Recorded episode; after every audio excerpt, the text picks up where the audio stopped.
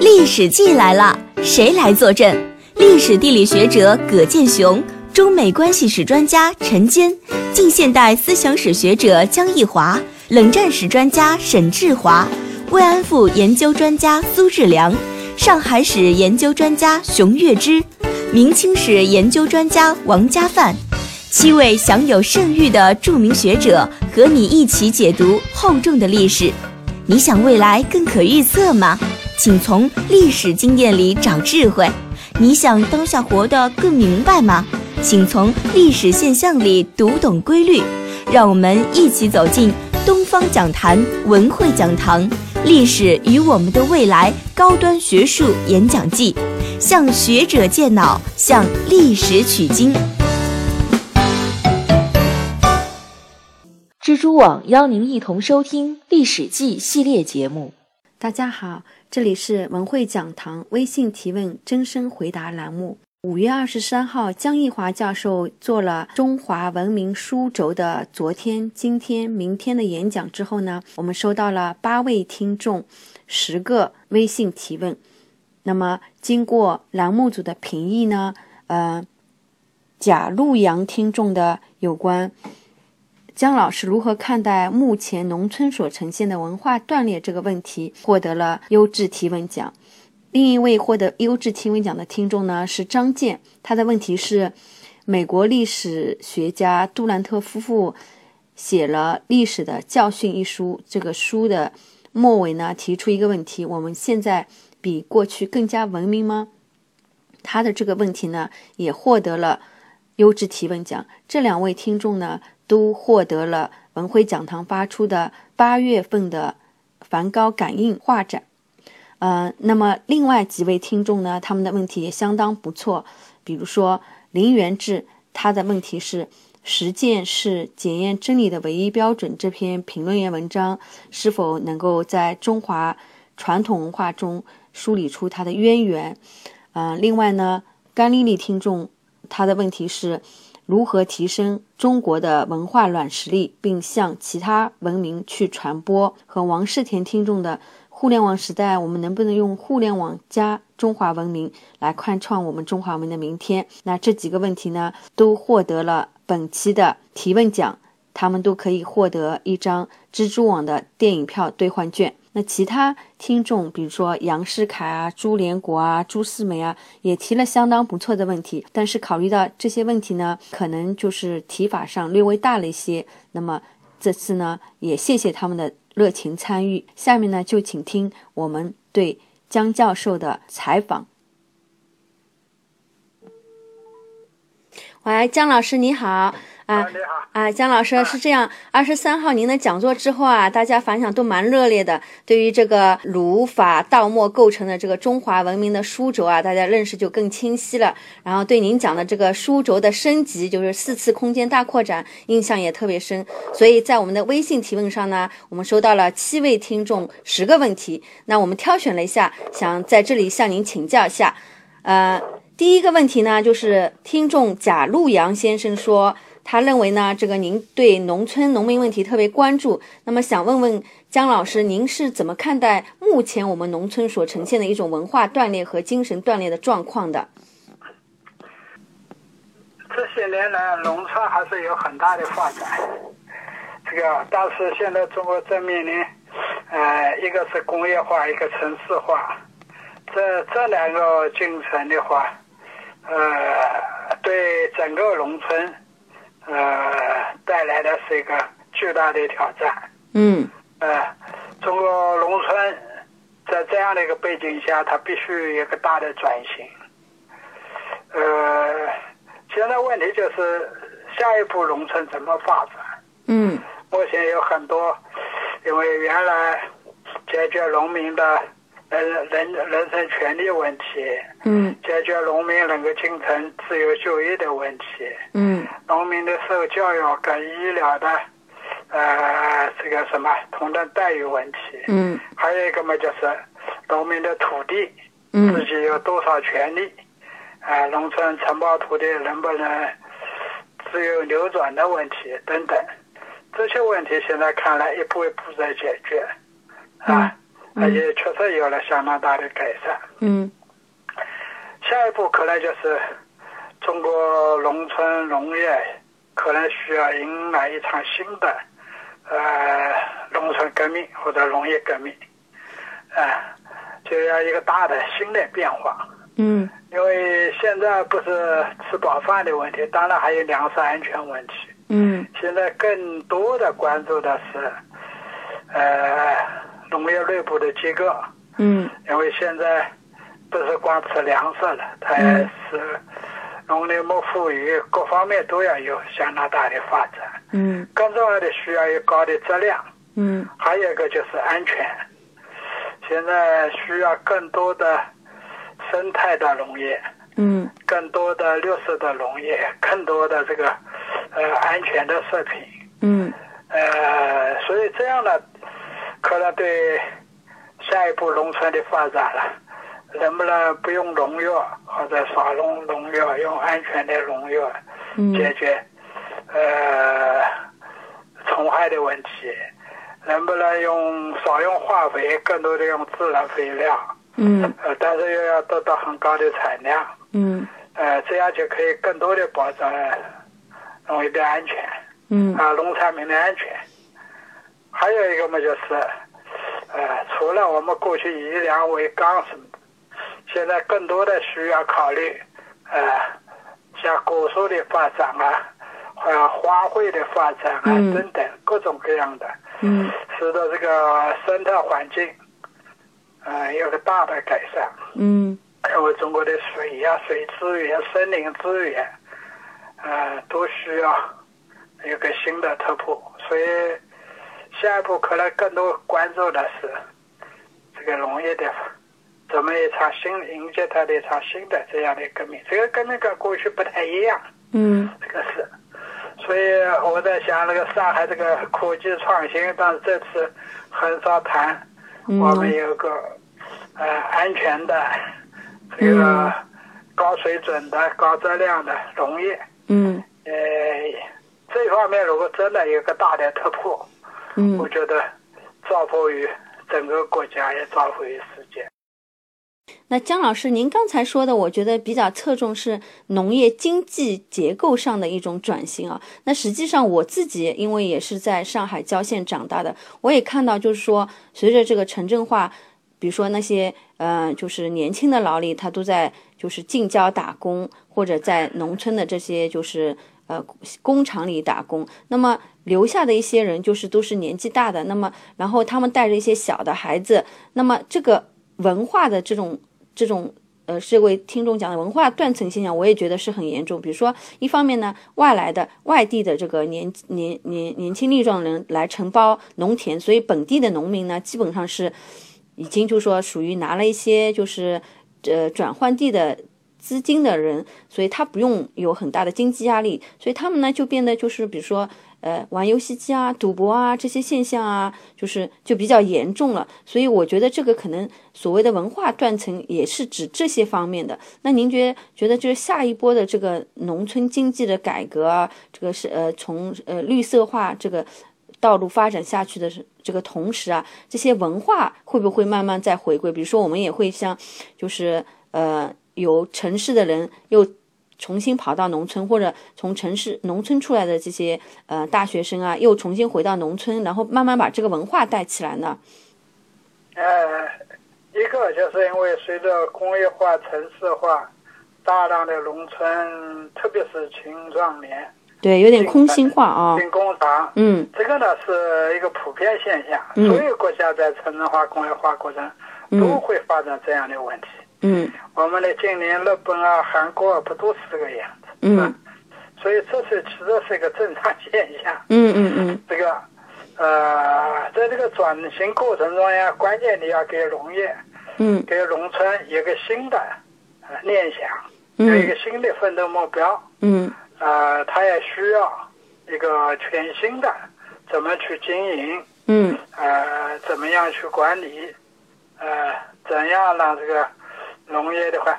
有一个大的呃新的提升，嗯这样呢，它有了新的一个明确的目标，我想他就会更多的人，包括城市的人，包括呃这个叫什么，呃很多知识分子，嗯年轻的那些都会呃往这个方向去去去嗯去改变他的现状。嗯这个呢，这这就是你要提出新的目标出来，嗯有一个嗯新的嗯呃规划、新的投入，嗯哎、让它有个大的发展，这样它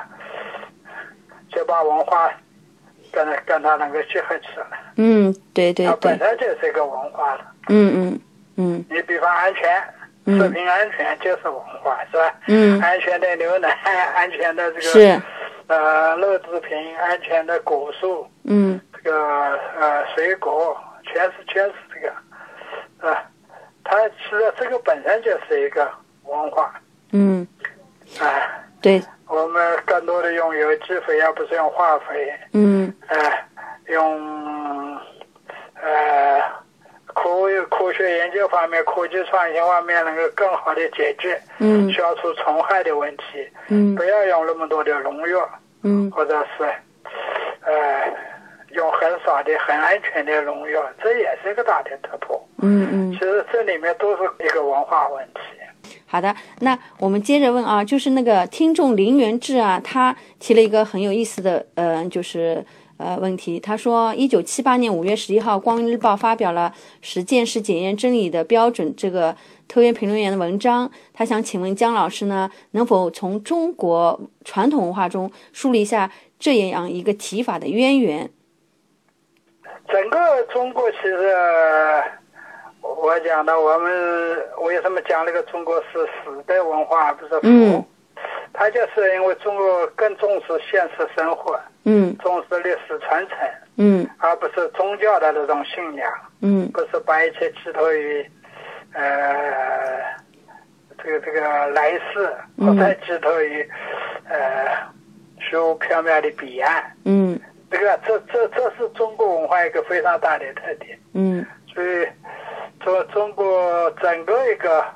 呃发展中间，当然它也包容了很多宗教，嗯佛教啊，甚至基督教啊、道教啊，嗯呃，伊斯兰教在中国都有发展，但是在支配地位的，就是主导的，嗯呃，其实还是这样一个，我们称为责任伦理嘛，嗯现实的社会责任、家庭责任、对国家的责任等等，嗯这是中国人文化的一个基本的特点。嗯对，呃，也正是这个呢，使得中国不是没有太多的那种，呃，像欧洲式的那种或者伊斯兰那样的一个宗教，那么样的叫什么严格的信仰。嗯中国呢，更多的是我说的，嗯这个是讲此岸而不是讲彼岸的。嗯嗯所以，实践检验本身理的标准也是这样，还是看实际，嗯老百姓实际生活怎么样。嗯我们的工作实际后果怎么样？嗯呃，所以中国也有乌托邦，但对是乌托邦也好，理想也好，嗯它只是在一段时间、一些人中间它可以起作用。嗯整个中国文化还是强调的嗯现实的，嗯过去那个、那个、那个、那个，谁呀？李泽厚李用泽过什厚么实践理性，对对对对对，是是，其其实中国还是呃我我称它为呃责任伦理，嗯而不是那种心智伦理。嗯嗯嗯嗯嗯这是中国人嗯心智伦理更多的是讲的自自己的心智啊嗯啊，这个更多主观的东西。嗯这个我们的责任伦理就是讲的现实嗯生活，对家庭、对国家、嗯对社社会、嗯。对天下，你承担什么具体的责任？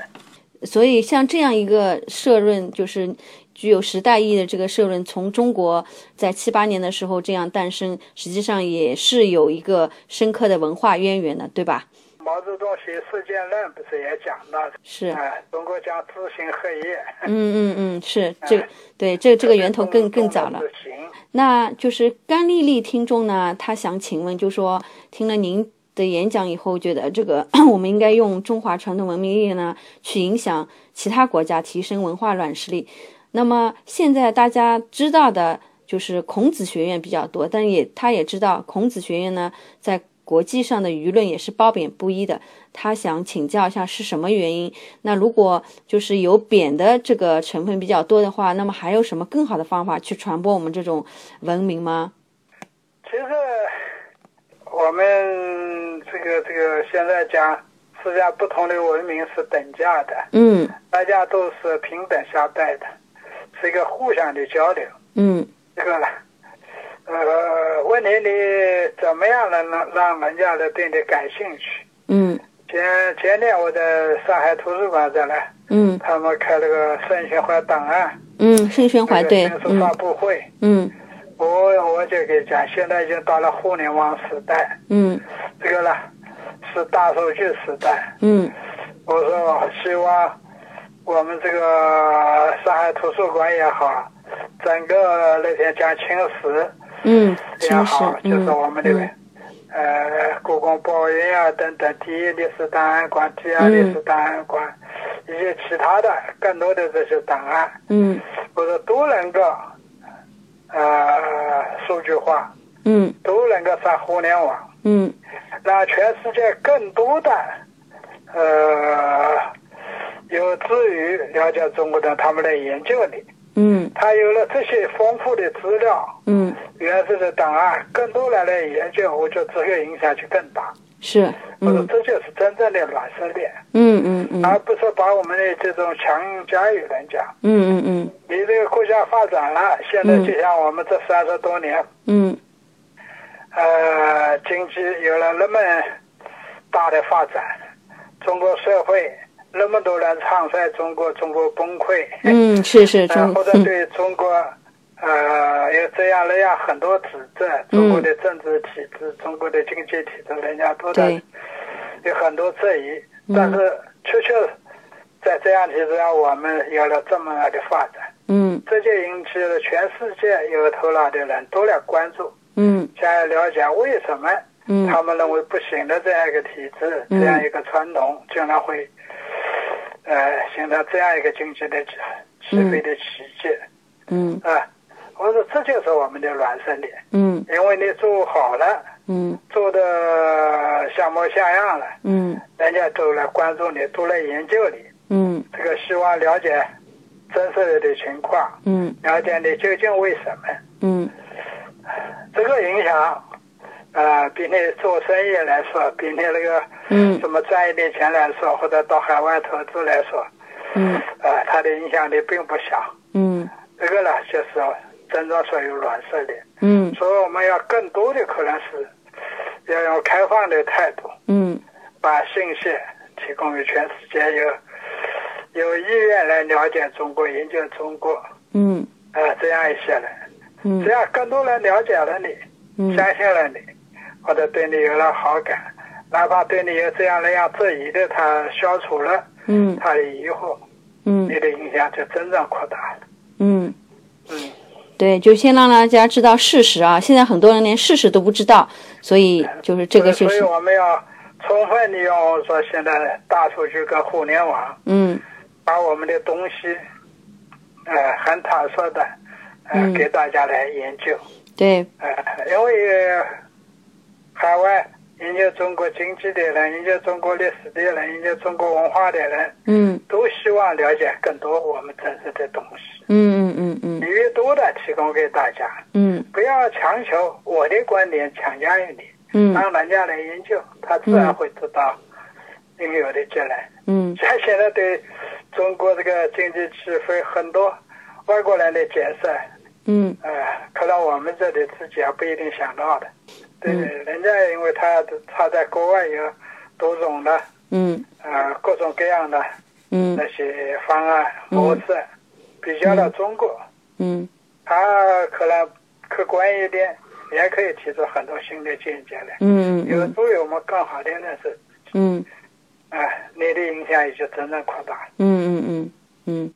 对，姜老师，您这个的确是就是一种呃彻底的这种开放性啊。我们不是说要怕人家说不好，而是就是把东西拿出去，让让大家去思考，然后哎，也许我们真的做的不好的地方，还可以帮助我们改进；但真的做得好的地方，人家看了事实，自己自然会用大脑来思考的，是不是啊？ 对，是这个。真正的软实力是这东西，嗯而嗯不是靠你强行输出我嗯们的观点、我们的结论。嗯嗯这个你事情做好了， 啊，人家就就会呃关注你、研究你，对对这对。是最重要的。嗯嗯嗯嗯，那接着顺着这个问题啊，就是王世田听众啊，他呃是一个退休的教师，但是他也一直与时俱进，所以他非常关注李李克强总理提出的“互联网加”，所以他就也问了一个比较应时的问题，他说：“哎，我们能能否用‘互联网加’中华文明来开创中华文明的明天？因为您说到第四次空间大扩展当中还有很多不确定性嘛，所以嗯、呃就顺着前面这个问题啊，您刚才其实已经提了一些方法，让大家开放的看啊之类的，您能不能就是在这个就它这个互联网加中华文明来开创我们中华文明的明天啊，能简单的再跟他聊几句吗？我想是，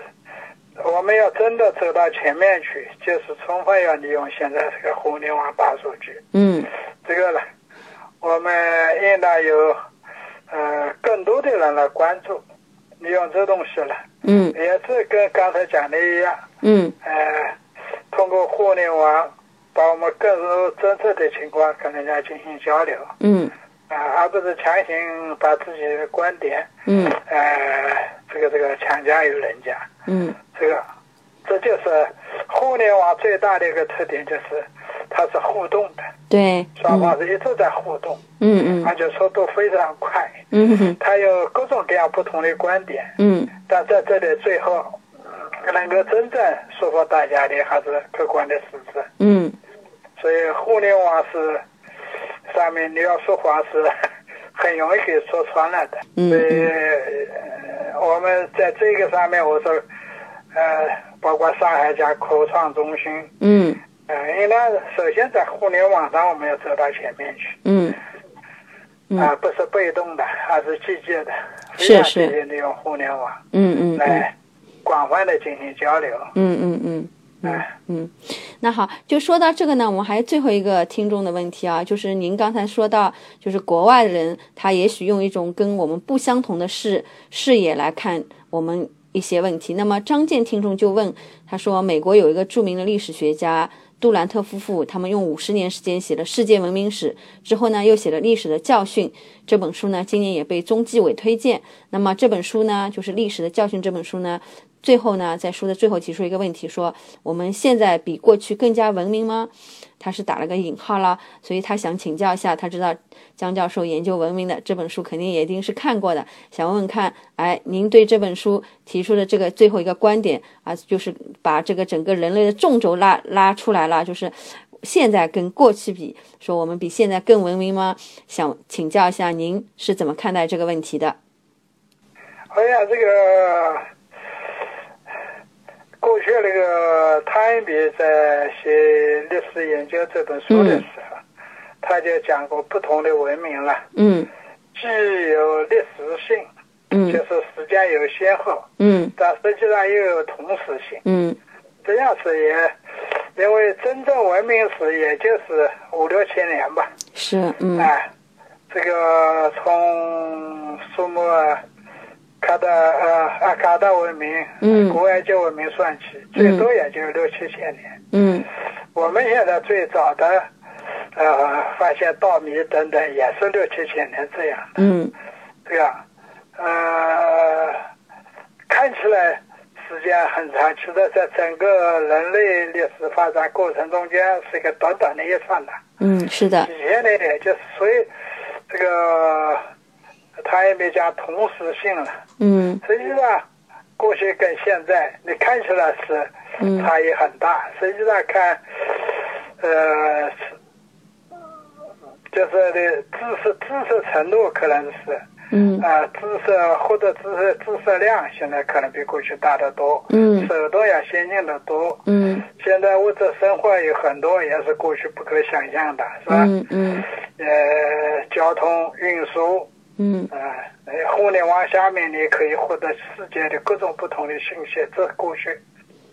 很难做到，嗯这个是，这是进步了的地方。嗯但是就人的基本的，比方价值观、嗯人性，嗯人性中间对这个呃人的这个利益的追求、嗯名誉的追求、嗯人的那个什么性呃欲望，嗯能不能控制自己的欲望？嗯这个呃是损人利己呢，还是、嗯呃一直在利己，同时更要注意利他、嗯利人等等，这些基这些做人的基本道理上，嗯可能哎、古人跟今人差的也不是太大。嗯哎、现在的物质利益、物质欲望或者物质生活，可能诱惑力更大。嗯呃，能获得的信息量也更大，嗯也更加多元、多样、嗯多极、多极化。嗯所以在这个情况之下，呃，人有没有足够的定力？嗯就我讲的，以义来自利，以道来自欲。嗯就这些上面来讲，呃，可能今天面临的挑战或者诱惑更多。嗯这个，呃，所以你看看过去犯罪，呃，搞事情的时候是一百块、两百块、几百块钱就已经是算是一个，嗯嗯嗯，呃，蛮，现在一动都是上亿，是是是是，嗯这对，个，所以现在，当年章太炎写那个《革命道德说》的时候就讲过，嗯哎，这个善是更进步，其实恶有的时候也更进步了。嗯嗯嗯呃，然而现在是，呃，就是享乐方面来说是有了很大进步，嗯但是可能现在也更多的这个痛苦也有。这嗯个很多人这个，比方压力太大，是嗯吧？嗯工作的，呃，现在下面他这个工作的叫什么？呃，现在很多工作就是是特别单调了。嗯嗯同样做一个工作，它缺少了种呃丰富性。这位所说的就是嗯进步的，因为他看了哪些方面进步了，哪些方面呢？嗯人的，嗯就我讲的基本的人性部分啊，嗯它不是那么容易就改变的，嗯嗯只嗯是几千年真的是一刹那，嗯嗯嗯，哎、是，呃，所以在我这儿我们有很大的发展的同时，嗯人的精神文明，嗯人的精神生活嗯还是要呃非常认真的来考虑是不是真的进步了。是是，实际上对我们就是看到了一些物质上的东西，一些技术上的一些量化的东西，但是如果从价值层面来说，实际上这些东西变化其实还是不大的。人的感情生活，嗯，呃，人的意志，现在你意志力是不是还是很强？是是是很脆弱。对对对，嗯嗯感情嗯生活现在那种什么什么什么裸婚啊，那种快速的结婚，快速的对对，闪婚呃闪离离，婚啊。 是是是，这一类都反映了这个呃那种社会责任伦理，嗯实际上是在嗯呃大量的外界诱惑下面，它一定是这些东西忽略了，嗯嗯是吧？嗯所所以现在那个呃习近平同志讲提倡家风啊、家训啊嗯，嗯这个等等，呃，实际上还是讲到一个你家庭的责任。嗯这部分东西其实还是构成社会一个基本的嗯做人的一个基本原则吧。嗯嗯，你自己家庭都没有办法负起责任来，对社会怎么负责呢？是是是，对对，国家、对嗯世界、对人类嗯，嗯那纯粹一个人为自己，嗯这个单纯为自己，人的生命的价值究竟何在？嗯，是，这这个，所以孟子那个时候讲人跟禽兽差异几息啊，差异并不是太大。嗯是人对到现在还是有这样的，嗯嗯不嗯光是犯罪的人，嗯包括很多人碰到现实问题的时候，经常还是嗯反映了人性的嗯真正的进步，嗯还需要很长一段时间。嗯嗯嗯，是，所以人类一直也是在自我考验当中啊，跟这个文明这个同步赛步，可能对对对，过去就说过了，嗯嗯嗯呃，从前打仗这嗯个什么，呃，杀人如麻，嗯现在现在第一次世界大战、第二次世界大战，嗯能不能打到中国来？嗯一样，那那个死伤人数比过去要更多、更惨嘛。是，嗯嗯嗯一样到，所以所以技术进步了，并不代表什么都进步。嗯嗯嗯，好的，我想这个张健听众肯定对姜老师这么充分的阐述啊，对朱杜兰特，呃，这个教授夫妇的这本书也也有了深刻的这个就是这个体验。好，那谢谢呃姜老师，我们这个我也带带听众，谢谢您这么多问题您都做了详细的解答。好，我们期待着您更多的新作。好，再见，谢谢。